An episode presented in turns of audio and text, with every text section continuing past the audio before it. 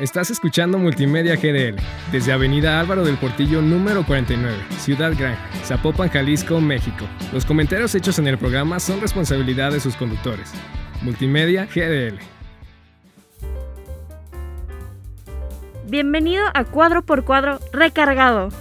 Prepárate para esta secuela tan esperada. espera, espera. Pero esto es más como un remake. Eh, traemos cosas nuevas. Es una secuela, sigue siendo el mismo programa. No importa eso, lo cool es que estamos de regreso.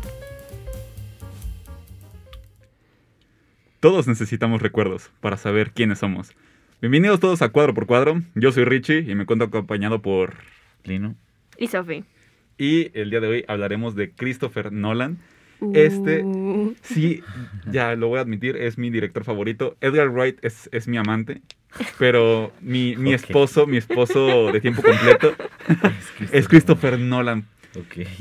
Eh, para iniciar, quisiera poner un poco en contexto de la historia de este director, porque creo que es a lo que aspiramos todos los, los amantes del cine y que algún Ajá. día quisiéramos dedicarnos a la industria. A diferencia de otros directores que hemos hablado aquí en el podcast, él no tiene una historia tan enrevesada ni oh, es muy diferente. No, él estudió primero literatura porque en su tiempo no existía una carrera de tanto de cine o de audiovisual. Entonces él estudió literatura, pero desde un inicio él quería hacer cine. Desde, desde pequeño le gustaba el cine, veía películas, era de Londres y cuando viajaba a Estados Unidos eh, aprovechaba que visitaba a unos familiares para ver películas ahí. Eh, le encantó Star Wars como a todos. eh, y fue ahí donde nació su, su, su amor por el cine. Y empezó primero con un cortometraje llamado Doodlebug, si mal no recuerdo que se trata de un hombre eh, a blanco y negro que es- quiere matar a un insecto, pero ese insecto es el mismo. Eh, ya desde ahí podemos ver el, un poco el, el carácter onírico de, de este director y esos giros de trama, esos giros de tuerca tan eh, característicos de él. Y luego ya, este, ya con más presupuestos, 6 mil dólares, que juntó con varios familiares y con su esposa, hicieron la película de Following, que esa fue la que él- lo hizo popular Ujú. para, para empezar a hacer películas chidas. Porque Following ninguno de los tres lo hemos visto. Sí, no. Sí, no, pues O sea, es que es de las primeras primeras. creo que es la menos vista de él. Es que sí, tiene poco Menos diálogo, conocida. es en blanco y negro. O sea, sí como que no es el Sí, tipo sí, de sí. Como blockbuster que es ahorita lo que lo caracteriza, ¿no? Como películas sí. más Sí. grandes. Pero eh, eh, rápidamente esa película se trata de una persona que le gusta por hobby seguir a las personas en la calle sin que se den cuenta. Pero una de esas personas un día se da cuenta y resulta que se ve eh, altercado en, un- en unos conflictos criminales. Sé que está muy buena y ganó varios premios y fue que varias casas productoras le- les llamó la atención a Christopher Nolan y ahí nació y se lanzó al estrellato. Christopher Nolan. Sí, ya sal- salió su, su segunda película que fue Memento, que... Este, Que es del 2000. do- ajá, del año, del año 2000. Esta ya es a color. Sí. Sí, sí, sí. Eh, pero también es de poco presupuesto, es independiente, es así, ¿no? Pero es, es muy buena y desde aquí también vemos una tendencia que es también por eso el título de este episodio, que es el tiempo. O sea, a, a Nolan le gusta mucho jugar en- con el tiempo. Memento es una película eh, sobre un hombre que pierde la memoria cada 24 horas. O sea, cada 24 horas se resetea la memoria, por así decirlo, y ya no se acuerda nada de lo que pasó el día anterior ni nada de su vida. Y entonces tiene que encontrar al asesino de sus... Quiere encontrar al asesino de su esposa, que también violó a su esposa. Y entonces eh, la trata de encontrar, eh, pero, o sea, lo que, lo que la hace especial es que la manera en la que nos, nos cuentan la historia es de atrás hacia adelante. O sea, la película empieza en el final y se acaba al principio. De modo que nosotros, al igual que el protagonista, no sabemos lo que pasó. O sea, vemos cómo el protagonista despierta en un lugar y no sabemos cómo llegó ahí, por qué llegó ahí, o llega gente que lo conoce, pero no sabemos quién es, de dónde lo conoce, no sabemos nada. Y él, pues, se tiene tatuado en todo el cuerpo nombres y, y- y fechas y cosas que tiene que recordar porque, pues, no se acuerda de nada. Entonces, tiene tatuado de que, ah, encontrar al vecino a mi esposa, y todo. Y pues sí, o sea, aunque, aunque la película empiece de, de- de- del final hacia el principio, de todos modos tiene unos giros de tuerca que sí te sorprenden. Y la verdad, pues a mí, a mí me encantó esta película. o Es, sea, es una joya entre joyas. Y de hecho, algo curioso de esto es que el hermano menor de Nolan fue fue quien escribió, eh, es- primero fue un cuento y se lo platicó a su hermano de que, oye, este hermano, eh, planeo sacar este cuento. Y pues Christopher le dio baje con su historia. Ah. y le hizo película antes de que él sacara el cuento. Y pues sí, evidentemente le fue mejor a la película. Sí, pues sí. Pero s- me, me encantó cómo, ajá, yéndose todavía de adelante para atrás, todavía tiene una... to- la entiendes perfectamente y tiene unos... Una avance de trama que funciona, aún Sí, así sí, de sí. adelante para atrás. Sí, sí, sí, o sea, funciona muy, muy bien y te digo, los giros de tuerca sí se sienten, o sea, sí te sorprenden, pues. sí, sí, sí. O sea, no, sí, muy bueno. Y el principio es, el, es un buen final. Es, está muy rara, véanla. Sí, está muy Es- rara, véanla. Está creo que en Amazon. Sí, está, Prime. está en Amazon Prime. Y, y ya desde ahí ya también su hermano ya ayudó a escribir varios de los guiones de las películas de Nolan, como las de Batman y, y así, pero bueno, ya hablaremos de eso. Bueno, de hecho, nomás rápido, o sea, creo que ahí es donde se nota que Nolan estudió literatura, porque esas son cuestiones que ves mucho, por ejemplo, también en escritores como Cortázar, que le gusta jugar también mucho con los tiempos y las dimensiones. Entonces, nomás era como, pues, agregando un poquito más donde se ve como de dónde viene, pues, este director. Sí, de, de literatura. Y bueno, pues su siguiente película yo creo que es como de las más comerciales, que pues es donde inicia su trilogía de Batman, que es del 2005 con Batman Inicia. Y pues también ahí puedes empezar a ver como actores que empiezan a trabajar más seguido con él, como es el caso de Cillian Murphy, Christian Bale, que también salió en El Prestigio, de la cual también vamos a hablar ahorita. Este, también Michael Caine, quien es un Michael colaborador muy frecuente de él. Y pues es como su película, yo creo que es de las más comerciales que tiene. Este, pues es la historia de origen de Batman, no tiene mucho pierde. Este, con villanos como el espantapájaros. Y pues es como donde se da el inicio de esta trilogía, Tan pues, conocida. exacto, es como menos favorita, la verdad. O Pues sea, sí, es que, pues es que son los orígenes, como que ya sabes la historia de Batman para este punto, ya sabes cómo inicia y demás, entonces como que Sí, no a mí- tiene... a mí la verdad no me gusta, o sea, me, da- me da mucha flojera verlo. Aparte como que los pantapájaros no me gusta. A mí el, el espantapájaros me encanta, pero sí es la menos, es la más débil de las tres. Sí, no. Pero algo que decía Sofi y que de hecho también quiero recalcar, y es Ajá. de mis cosas favoritas de, eh, de Christopher Nolan, es que él hace un cine intelectual, pero a la vez comercial. Exacto. Ajá, él no busca de que, no, este, yo soy de élite, yo tengo una venta muy avanzada, ustedes no lo entenderían. No, él toma temas complejos los, los, y los hace que el público los, los vea de manera simple y lo, hace, y lo hace en un cine comercial, pero de calidad. Y eso es lo que me encanta, porque me encanta el cine de comercial. y muchos de mis compañeros de cine me odian por, por esto, pero yo amo el cine comercial. Y Christopher Nolan también no está, no está peleado con, Sí, ¿no? con, esta, Sí, ¿no? con este elitismo. Sí, o sea, Pues, de hecho, es lo antes- que o sea, más antes las películas necesitamos. blockbusters eran las películas que ahorita consideran Ajá, las sí, clásicas, claro. así, o sea, todas las El Padrino, todas las películas de Hitchcock fueron los primeros blockbusters, o sea, no sé por qué la gente El ahorita... Señor de los Anillos ha se ganado un buen de. Oscars. Ajá, o sea, no para sé por qué empezar. ahorita la gente se asusta cuando ven un blockbuster y dicen, ay, no, Ah, es, es una película. cine hollywoodense. Ajá, exacto, no, no cosa que sí es cine hollywoodense malo, pero no todos los blockbusters son basura. Sí, no, no todos, no. No, no. La gran mayoría, pero no todos. Depende, ya depende de la época. sí, sí, también, también. Y pasando falta. a The Prestige en 2006, en español se llama El Gran Truco. Eh, es una película que trata sobre dos magos rivales. eh, uno es Christian Bale y otro es Hugh Jackman. Que no me acuerdo bien en la época en que se sitúa, pero no es la actual, es 1900 algo. Y son dos magos que están en un conflicto para ver quién es el más popular de la zona. Y parecería algo ñoña, pero como se van desarrollando las cosas, los trucos cada vez son más letales, más riesgosos. Y la pelea de estos magos es excelente, la, la trama es excelente, los personajes son buenísimos. Es una película que tienen que ver sí o sí. Quizás es de mis menos favoritas de Nolan, porque sobre todo no juega mucho con esto del tiempo, que es lo que más caracteriza de él. Pero es una película joya de principio a fin. Es que las películas de Nolan son joyas en Sí. general. O sea, neta, No hay este- pierde con ese hombre. Perdón si Sí, en no este hay episodio hablo más, pero es que lo amo. No, no te preocupes. Si yo es tu director No, favorito, tú imagínate, date. Wes- imagínate cuando lleguemos al episodio de Wes Anderson. Ah, lo, sí, lo ahí- hemos estado ticiando como... Sí, no, el de Wes. Anderson es donde todos vamos a estar Sí, ahí se pueden dar ustedes. tres horas. Ahí ustedes dense. Yo, yo aquí, yo aquí soy el rey. Pero bueno, pasando a Dark Knight. Dark Ah, sí, Sophie. esta es la siguiente película, es del 2008. Y bueno, la neta a mí me encanta esta película, no voy a mentir. Este, es que Christian Bale la verdad es de mis Batman favoritos. Digo, no he visto la nueva de Batman, entonces eso puede cambiar, lo siento. Polémica, a mí me gustó más Dark Knight, muchísimo más, que la nueva de Batman. Pues es que son diferentes, o sea, yo no, no creo que sea polémico, o sea, yo creo que están en un mismo nivel. O sea, yo, yo creo que no hay que compararlas, porque gracias a Dios podemos tener las dos. Ah, sí, claro. Exacto. Pero pues no sé, o sea, no, no, no sé, Yo están sí como en el mismo nivel. Dark O sea, yo nomás de Batman sí prefiero mil veces Robert Pattinson que, que Christian Bale. De, solo del Batman.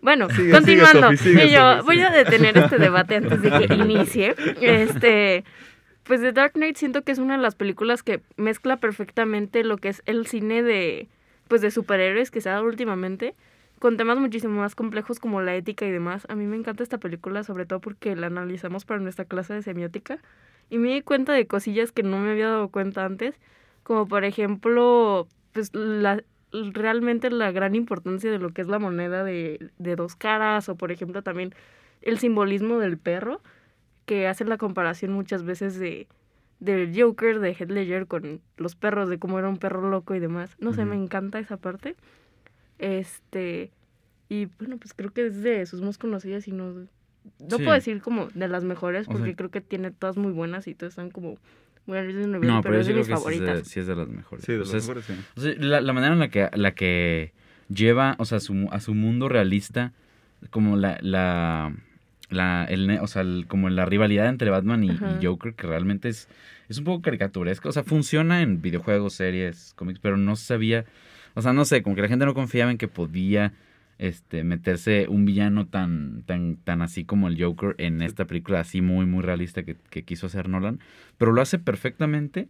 Y en dos, tres escenas nos deja muy claro quién es el Joker, por qué es el Joker, qué es lo que quiere. Y aparte también eh, destaca mucho de su anterior villano que fue Ra's al Ghul, que era un villano metódico, con un plan, exacto disciplinado y así. Y, y contrasta mucho y, y pues le, le, le, le mueve el piso a Batman mucho, la, la verdad. Y, y, y sí, o sea, yo creo que sí es de las mejores películas de superhéroes, si no es la mejor. Eh, porque pues por todo lo que por todo lo que es y, y todos los dilemas morales que nos ponen a través de toda la Ah, sí. película o sea es una película a mí que me encanta yo la he visto cada que puedo la veo No, aparte también este está bien chido la manera en que juegan con la atención y la manera que sacan a relucir el verdadero carácter de Batman, o sea, porque justo ese es el punto de todo el antagonismo que tiene Batman en, en esta película, o sea, desde el Joker, los caras, todos los frentes por los cuales lo atacan, este es lo que demuestra como lo que es el este Batman, o sea, esta interpretación de Batman de tanto Christian Bale como la versión que no la quieren como pues, sacar a relucir. Y es donde más se ve como lo que quería demostrar con estas películas. Este, sí sí o sea es donde, es donde mejor entendió a los personajes y donde Exacto. mejor lo hizo la verdad ah, y aparte nomás hacer ca- caber notar que Hans Zimmer también está trabajando, colaborando muy seguido con, Ah, con sí, Nolan, porque tiene un muy buen soundtrack esta película como las Ah, sí. siguientes. Como Inception, que para mí es mi favorita de Nolan y de mi top 5 favoritas de toda la historia. La vida. Ujú. Inception, y justo eso que dijiste, primero es, bueno, primero la, la trama, se trata rápidamente, ya muchos ya la vieron, fue muy nominada, es de las más reconocidas de Nolan. Eh, trata de un grupo de agentes secretos, por así decirlo. Agentes secretos suena medio infantil, pero es más o menos parecido a eso, que se encargan de, con una tecnología avanzada, meterse a los sueños de la gente, al subconsciente de la gente, a implantarles ideas. Entonces, un em, empresario le, le- lo contrata. ¿Sí fue un empresario? sí Sí, Lo contrata para meterse a- al subconsciente del hijo de un superempresario y para Su implantar competencia. ajá, para su, de su competencia, para implantarle la idea de que deje el negocio. Cuando su papá se muera, que él deje el negocio y que la compañía quiebre. Entonces, este, este grupo de agentes se meten al sueño de este empresario y ahí inicia la- los problemas porque los problemas se meten porque a la hora de meterte tú al subconsciente de alguien en el universo de Inception, también de cierta manera tu subconsciente se mete con él y Ujú. ahí se mezclan y hay problemas. Es mi- la, la mejor película, yo podría decir, de Nolan. Porque aquí se ve perfectamente cómo juega con el tiempo. Cada vez que entran a un... Porque se meten a un sueño de otro, de otro sueño. Y cada Sí, que o sea, hay entran como hay como niveles. Sí. niveles de sueño Y cada que entran a un nivel, el tiempo va disminuyendo. Como si pasa en la vida real de que te duermes... sí, todo se va haciendo de que muchísimo más Ajá, lento. Te duermes 10 minutos y tuviste un sueño como de toda una vida. Sí, exacto. sí, sí, sí. Eh, entonces, para empezar, lo más llamativo de aquí es su banda sonora de Hans Zimmer, que es la misma pieza, pero solo que cuando entran a un nuevo nivel, la pieza se ralentiza. Y no mucha gente lo notó, pero la misma pieza se ralentiza. Entonces en cada nivel puedes escuchar la misma canción, pero más grave y más larga. Y eh, claro, los, lo- el juego del tiempo de cómo... Porque no es como que van a un nuevo nivel y todos están en el nuevo nivel, sino que Sí. varios personajes se quedan en el primer nivel, otros varios personajes se Sí, quedan en el segundo. Segundo, y tiene se que- van. o alguien tiene que cuidar a los que estén. Ajá. están- porque literal se duermen, o sea, no, no, no es como que se teletransportan al sueño. Porque Ajá, se literal, o sea, sí se duermen, entonces tienen que estar de que en un lugar seguro y alguien los tiene que cuidar y, y así. Y aquí juega, aquí Nolan se la rifa con el tiempo. Yo creo que más que Memento.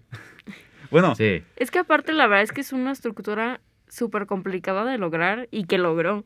O sea, eso es lo padre de esto. es que Nolan es, es un dios.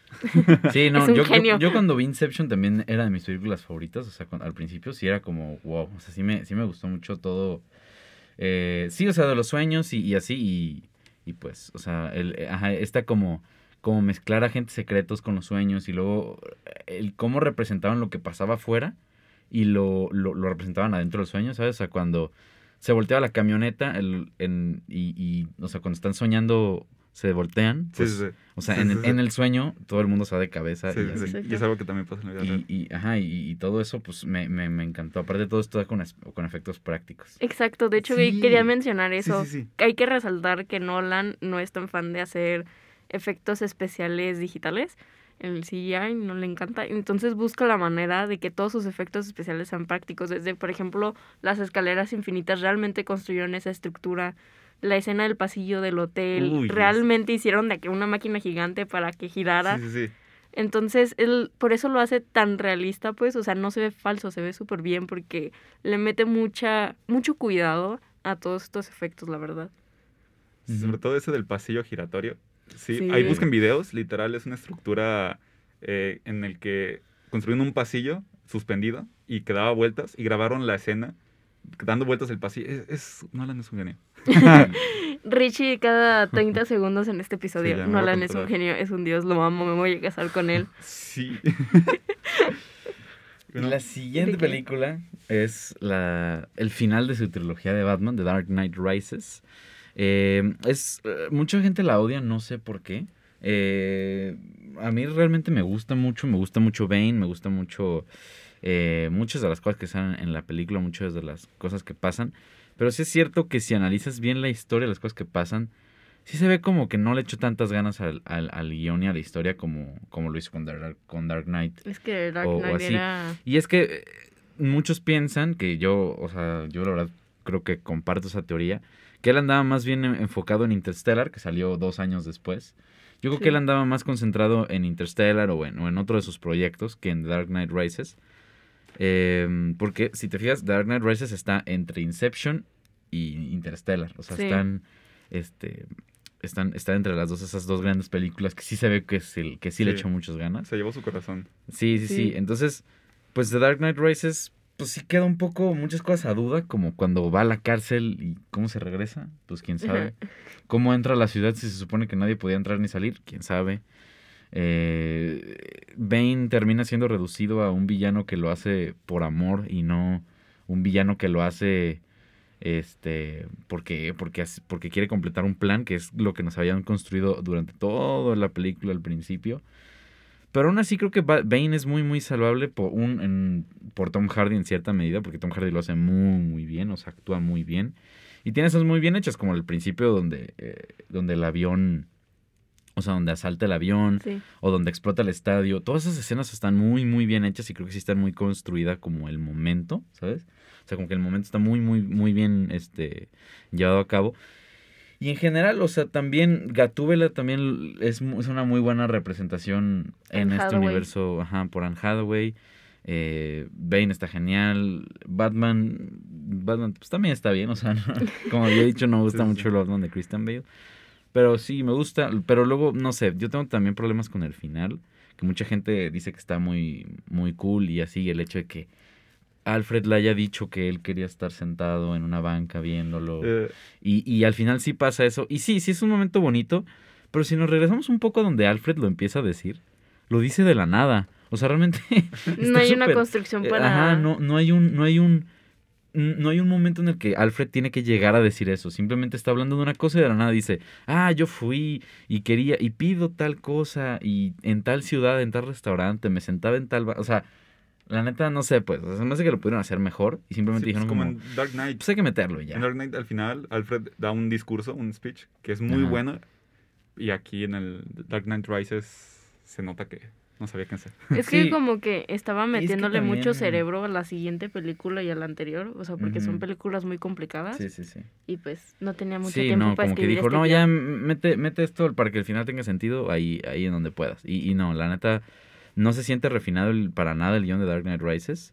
Y, pero bueno, de todos modos es una muy buena película.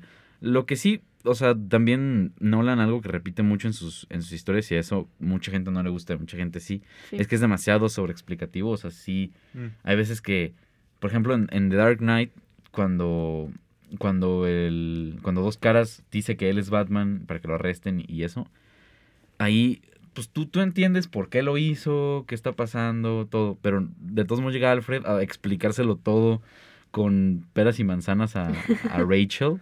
Y pues también como que te arruina un poquito la magia, pero no, no sé, no, no siento que esté incómodo o que esté malo. Simplemente es como para, para que la gente lo entienda. Sí, sí, sí. Algo. Es como para asegurar que realmente todo el mundo esté Sí. en la misma página. Y de hecho me sorprende que digan que las, las películas de Nolan son tan difíciles de entender, pero pues a mí se me hace como totalmente al contrario, que las explica Pues, demasiado. Pasando a- con lo que acabo de decir a Interstellar. eh, vaya, es algo. Sí, sí, es una Ya joya. se Para empezar, está- es una joya, pero es muy complicada de entender. Visto. Bueno, muy, Es que muy complicada. no. No, no, de entender, no de Y ya es entender. así como, bueno. Sí, ya es como de... "Mm, mm". Es que no, no es complicado. Yo, bueno, yo la vi con mis papás. Ajá. Y yo soy un fan de, de la física, de la física teórica, de la, de la, de la física... eh, iba a decir cosmología, qué asco. ¿Cuántica? No, no, no, no, cuántica, cuántica y los astros son cosas diferentísimas. Eh, pero soy muy fan de la física, de hecho, antes de estudiar cine planeaba estudiar física. Eh, entonces cuando vi Interstellar, cada, a cada escena le pausaba y le explicaba a mis papás, esto es por esto y esto, entonces si pasa esto. Por ejemplo, la escena del agujero negro, eh, dato curioso, eh, eh, se usa- la, imagen del agujero negro fue tan bien lograda, tan realista, que se usó por mucho tiempo para, para representarlo más cercano a un agujero negro. Sí, es que era- son, son ecuaciones de, de verdad puestas en un simulador, pero con el presupuesto de una película Sí, sí, de sí. Hollywood. O sea, es, es realmente el- lo más cercano a lo que teníamos de, de un agujero negro En Ajá. HD. En HD. En HD. Eh, y esa es otra de las cosas que caracteriza mucho a Nolan, eh, sobre todo últimamente, que es que él tiene muchos asesores científicos que, a- que le dan mucho realismo a sus películas. Claro, ya en la escena donde ya entra el agujero negro y... Sí, o sea, obviamente hay escenas de, de ciencia ficción, Sí, sí, porque sí. pues tampoco Sí, se pero trata aquí de un lo intenta hacerlo más apegado a la ciencia real Ujú. Y aquí se nota muchísimo en donde la humanidad tiene un problema en la Tierra, entonces tiene que ir a, a otros planetas a colonizarlos. Entonces un, eh, se manda una tripulación a un planeta bastante parecido a la Tierra, pero a millones de años luz.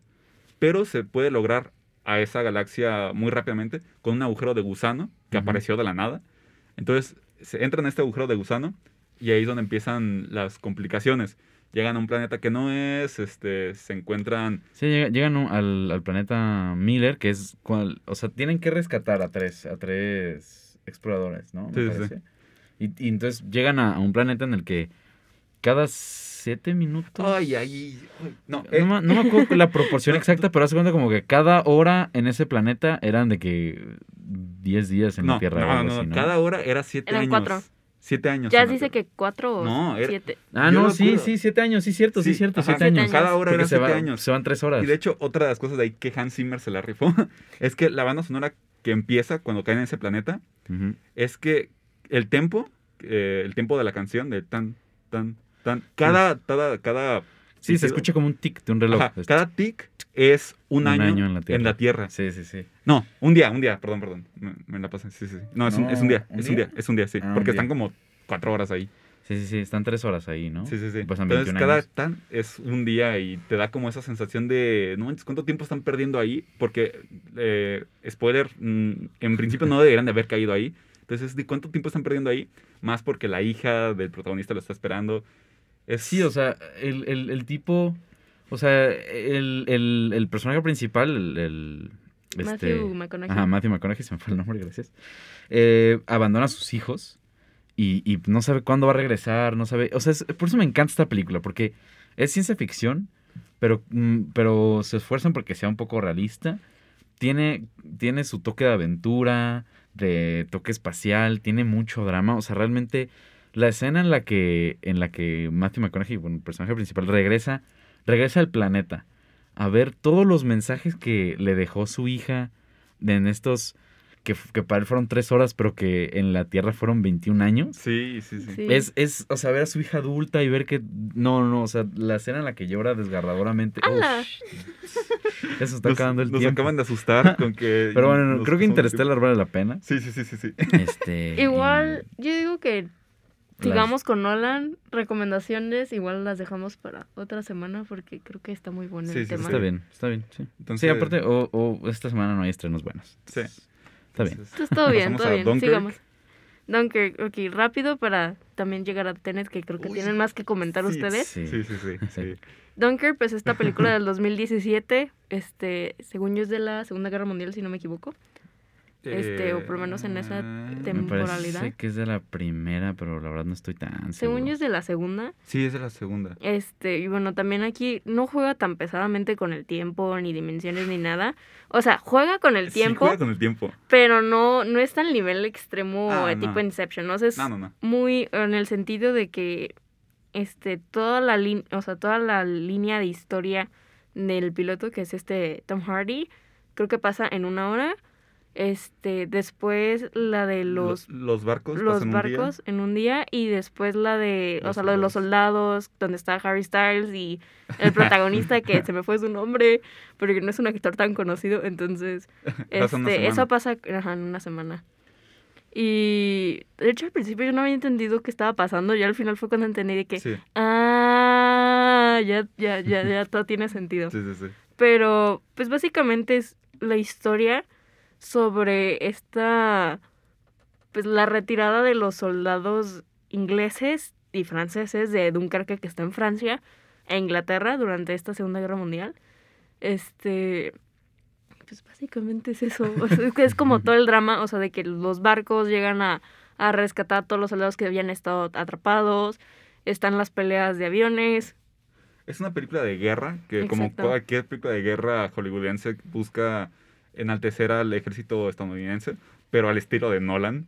Ajá. Pues son es- ingleses, ¿no? Son ingleses, no son americanos. No, pues no, yo ya ando súper mal. Ya ando pensando en Es, Tenet. es francés y- son franceses y ingleses. O sea, porque justo están en la época, Sí, pues, creo que antes de que entrara Estados Unidos a la Justamente guerra. por eso hablaron a Harry Styles. Sí, ya. Eh, pues bueno, ahora sí, pasando a Tenet, la última película de, de Nolan, que fue estrenada en 2019, antes de la pandemia. Este, No, fue en pandemia, ¿no?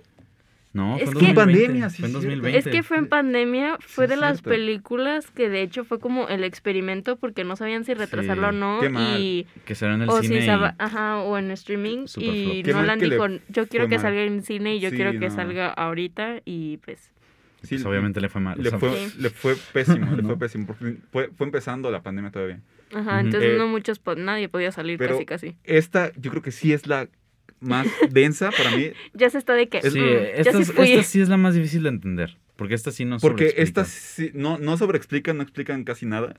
Y lo que hacen, eh, lo que se trata la película, es igual, tipo agentes secretos, eh, usan una tecnología. Las películas de Nolan se parecen. Usan una nueva tecnología, pero Sí. esta hace que el tiempo vaya en reversa. O sea, pero para objetos en específico. O sea, no es como viajar en el tiempo. Sí, cambia la entropía. O sea, sí. La entropía para esta película, porque la entropía es otra cosa. Sí, sí, pero- sí. O sea, cambia como. O sea, un objeto va hacia atrás. Pero Va hacia no. atrás o sea, en el no. tiempo. Ajá, exacto. El efecto más, o sea, un ejemplo más claro es, por ejemplo, las balas. Las balas, en lugar de salir disparadas, se retachan al... ajá, se Y lo más, y lo, y muchos creerán de que, ay, Nolan se la fumó con esto, esto que. Pero sí tiene su, su acercamiento científico, sí tiene su sentido, claro, Dentro del universo. dentro del Ajá. universo, pero sí tiene su, su sentido. Entonces aquí juega con el tiempo, pero a niveles estratosféricos. Sí, yo nunca, había, yo nunca había visto una película de tiempo así. o sea, Ah, sí, hay, hay una escena ya más al final en donde hay dos ejércitos luchando en el mismo bando, pero uno va en reversa, un ejército va en reversa y el otro va en tiempo normal. Entonces, cuando unos soldados están saliendo del helicóptero, ven cómo los otro, el otro ejército que va en reversa van como haciendo un moonwalk. Sí, sí, o sea, saliendo, pero Ajá. están entrando porque van en Ajá. reversa. No, es que es... Y cuando explotan algo, para los otros está implosionando. Es, es una joya que deben de ver. Sí, luego hay, hay momentos en los que el protagonista pelea con él mismo, pero Sí, en eh, en, reversa, o sea, es, otro momento Creo que de... ahí él. metiste un spoiler, pero... Es pero no que, importa. eh, o sea, puedes spoiler, pero realmente, realmente sí, no. no O sea, es re- tan- realmente no, no es tan importante, no es tan así sorpresivo, pero simplemente está, está curioso. Pónganle mucha atención, pónganle sí, mucha atención. Sí, sí, tienen que ponerle mucha atención. Y tienen que poner mucha atención a los Sí. diálogos y, y lo que Sí, está sí, sí. pasando. Porque sí, yo al final, al final como que no, no me quedó tanto claro. O sea, sí me quedó claro al final, pero pues sí, sí estuvo un poco, un poco raro. Yo nomás dos cosas este, rápidas. Una, me acabo de dar cuenta que el tema más este, conocido de, de Hans Zimmer en películas de Nolan se llama Time. Entonces, y justo el tiempo es es, de la cosa más... Sí, de No, de Inception. De Inception. Sí, sí. Entonces, Sí, ya- entonces nomás quería decir que Hans Zimmer y Nolan son ¿No, súper ¿no quieren team. decir rápido sus, sus estrenos? Digo, sus estrenos, sus recomendaciones. Ah, espera, nomás rápido, en un una, última cosa. Sí. Oppenheimer sale en 2023, que es la siguiente película de Nolan, protagonizada por Cillian Murphy, y es sobre este científico que inventa la mm, bomba nuclear. Y listo. ¿Recomendaciones? ¿Alguien? Eh, sí, yo quiero recomendar El efecto mariposa porque justamente juega con esto del tiempo. Es una también de mis películas favoritas. Eh, se, véanla, está en Netflix. Yo rápido este, voy a recomendar Transporting porque Uy, sí. nomás Sí, se me sí, sí. ocurrió. No vamos a hablar de Danny Boyle y es muy buen director, entonces véanla. Joya. Sí. Joyita, sobre todo muy creativa en sus tomas y secuencias. Este, pues que creo que ya la recomendé, ¿no? La de Palm Springs, ¿la recomendé? ¿Sí? Sí. Oh, damn. Creo que sí. Recomienda. Shrek. No, voy a recomendar la de The Green Knight, porque mm, es una película que yo creo que hablaremos eh, en su tiempo en los Oscars, me parece, pero no fue nominada nada y, y nada de nada. Es del mismo director de A Ghost Story, que tampoco vamos a hablar de ese director. Entonces, pero es una película de 24, independiente, con muy bonita fotografía, una bonita historia y sencilla. Es, sobre, es medieval, es sobre una historia de un caballero, eh, como su nombre lo dice. Y, pero bueno, no, no, te, no te revuelve con nombres, así como en El Señor de los Anillos, y el protagonista no es este un perdedor que molesta toda la película. No, o sea, es, es una película bastante fácil de digerir, muy bonita y, y muy cool en los vestuarios y demás. Bueno, Es esta mi recomendación, The Green Knight. pues hemos llegado al final de este episodio. ¿Lo logramos? Nos despedimos no sin antes invitarlos a que nos sigan en Twitter, arroba cuadro x cuadro guion bajo, y búscanos en Instagram como cuadro x cuadro guion bajo podcast. Estén atentos a nuestro Spotify, iTunes y todas las plataformas y no se pierdan de la variedad de programas que tiene Multimedia Podcast para ustedes. Se despiden de ustedes, Sofi. Richie. Y Lina. Adiós. Adiós. Y bueno, la función ya terminó. Ya pueden quitarse sus audífonos. Y no esperen una escena post créditos. Esto es un podcast, no una película. Estás escuchando Multimedia GDL desde Avenida Álvaro del Portillo número 49, Ciudad Gran, Zapopan, Jalisco, México. Los comentarios hechos en el programa son responsabilidad de sus conductores. Multimedia GDL.